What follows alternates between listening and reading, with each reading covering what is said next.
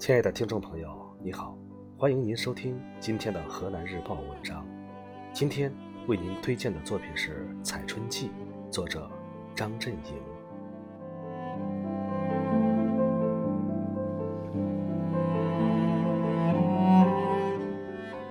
童年岁月里的桃花红、梨花白，黄鹂歌唱燕归来的季节，因为物资匮乏，经常填不饱肚子，所以每到此时，娘总是中天穿梭在和煦的阳光里，采来各种花花叶叶的野菜，调节我们的生活，也让我对春天有了美好的记忆。娘的身影在翠柳的枝条间穿梭，她把采来的柳絮在沸腾的滚水里一戳，淋上米醋香油，撒上盐和辣椒面，美味的凉拌柳絮就可以做饭了。吃了一冬的红薯玉米参稀饭，凉拌的柳絮让我们胃口大开，那清香略带苦味的柳絮，让我不由得多吃了半碗饭。春天里百花争艳，我舌尖上的盛宴纷至沓来。鲜花、树叶、长在田埂上的野菜，都是娘做美味佳肴的食材。柳絮落时，榆钱满树，高高泡桐花色艳，颗颗杨槐花成串。这时候，娘忙碌采些可食用的花，单是榆钱，娘就能做成。榆钱蒸菜、榆钱汤面、榆钱菜馍，桐花里加点红薯粉条，嫩叶娇芽，香菜、葱花，可以做成爽口的桐花汤。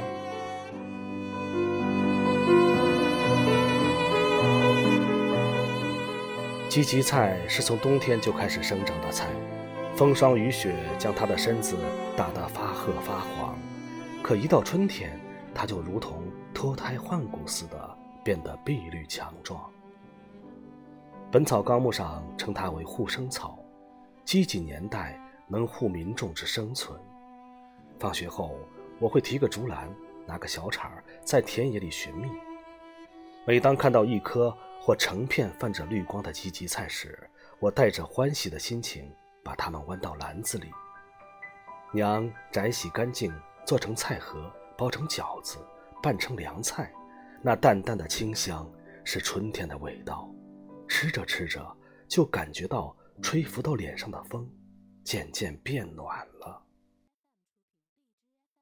荠荠菜长出了长长的茎，茎上是满天星一样的小白花。这时候，荠荠菜就不能吃了。而此时，阴沉和蒲公英正在熏风中破土而出。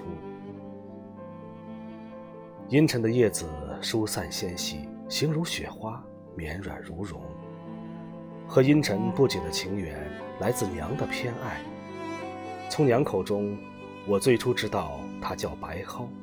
娘说：“白蒿出，百病无。”一到这个季节，娘总是手执竹篮小铲，早早地走向村外还没有完全苏醒的地埂上，在寻觅中铲起大朵小朵的阴沉。也缠起春天的芬芳。娘说：“正月阴沉，二月蒿，三月只能当柴烧。过了这个时节就没有了。那些大大小小的阴沉，在娘的指尖上被抖掉了尘土，变成了我们碗里散发着清香的蒸菜。还有一些被母亲晾晒在矮矮的院墙上，说是不舒服了。”可以泡茶喝。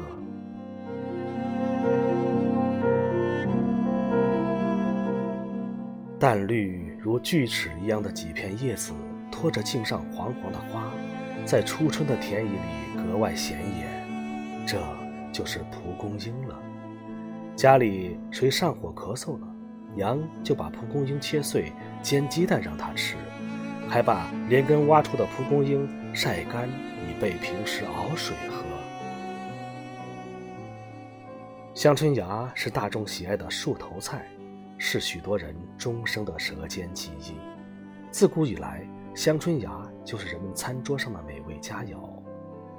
早在三千多年前诞生的《诗经》中，就有香椿的影子。我行其也，必废其初。初就是香椿。在我国传统观念中，香椿还是古人心中的长寿树。庄子《逍遥游》中说：“上古有大春者，以八千岁为春，八千岁为秋。”李时珍《本草纲目》中也说：“春初易长而多收考。”因此，古人常用春年、春令来祝福老人长寿。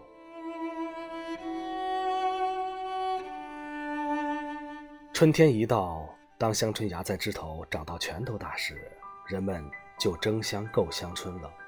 在农村，如果家里有一棵香椿树，香椿芽下来时，这家人绝不会吃独食儿，娘也会分一些给没有香椿树的左邻右舍，还会带上一小捆儿去外婆家，传递的是香椿，吃出的是感情。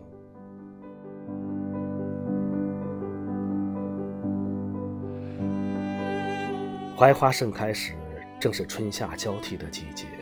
在过去比较清贫的年代，每到这个季节，麦子还没成熟，家家户户的粮食几乎都快吃完了。真正到了青黄不接的艰难时光，漫山遍野的槐花变成了人们果腹的重要食品。于是，大家就成群结队去采摘槐花。记得儿时。每到槐花盛开的季节，我也拿着长杆，或是够，或是爬到树上捋槐花。娘用能采来的槐花做出好多花样的食品，如蒸菜、菜馍、菜饼等，还把新鲜的槐花煮熟晒干后，以备细水长流，在没有槐花的季节里慢慢食用。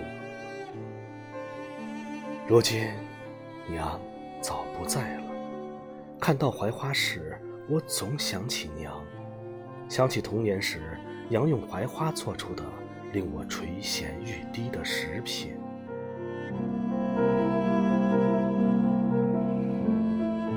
其实，那时候人们吃柳絮、吃槐花、吃榆钱、吃白蒿、吃杨树的嫩叶，是出于一种无奈。如今，人们吃这些却是为了图新鲜。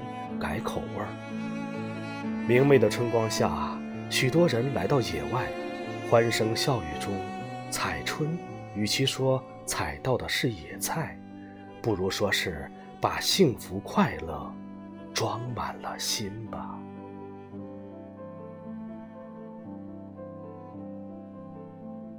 感谢您收听今天的河南日报音频节目。本节目由河南日报传媒有限公司出品。我是主播郎桥，祝您收听愉快，咱们下次节目再会。